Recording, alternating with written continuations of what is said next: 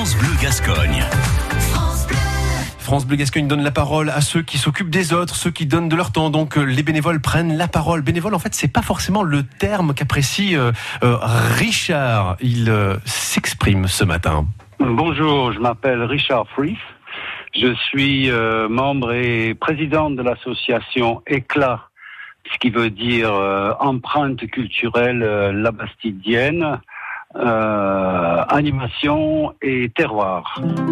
Euh, c'est une association de Labastide d'Armagnac et nous essayons de faire plein d'activités, des expos, des spectacles, euh, euh, des repas quelquefois, euh, des vides-greniers, euh, plein de choses pour animer notre beau village.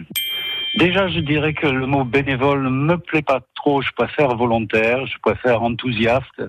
Pourquoi j'ai choisi ça? Parce que c'est une association avec plein de bonne volonté, avec euh, des gens intéressés par la culture, le patrimoine, des activités, la façon de, de réunir du monde ensemble autour de, de projets. Et puis, euh, et puis ça fait euh, plus de 20 ans que je fais ça et ça me fait toujours plaisir. Et puis c'est, je pense que les bénévoles ou les volontaires qui se disent euh, altruistes, c'est pas vraiment vrai parce que si on fait ça, c'est parce qu'on on prend son pied de partager des choses.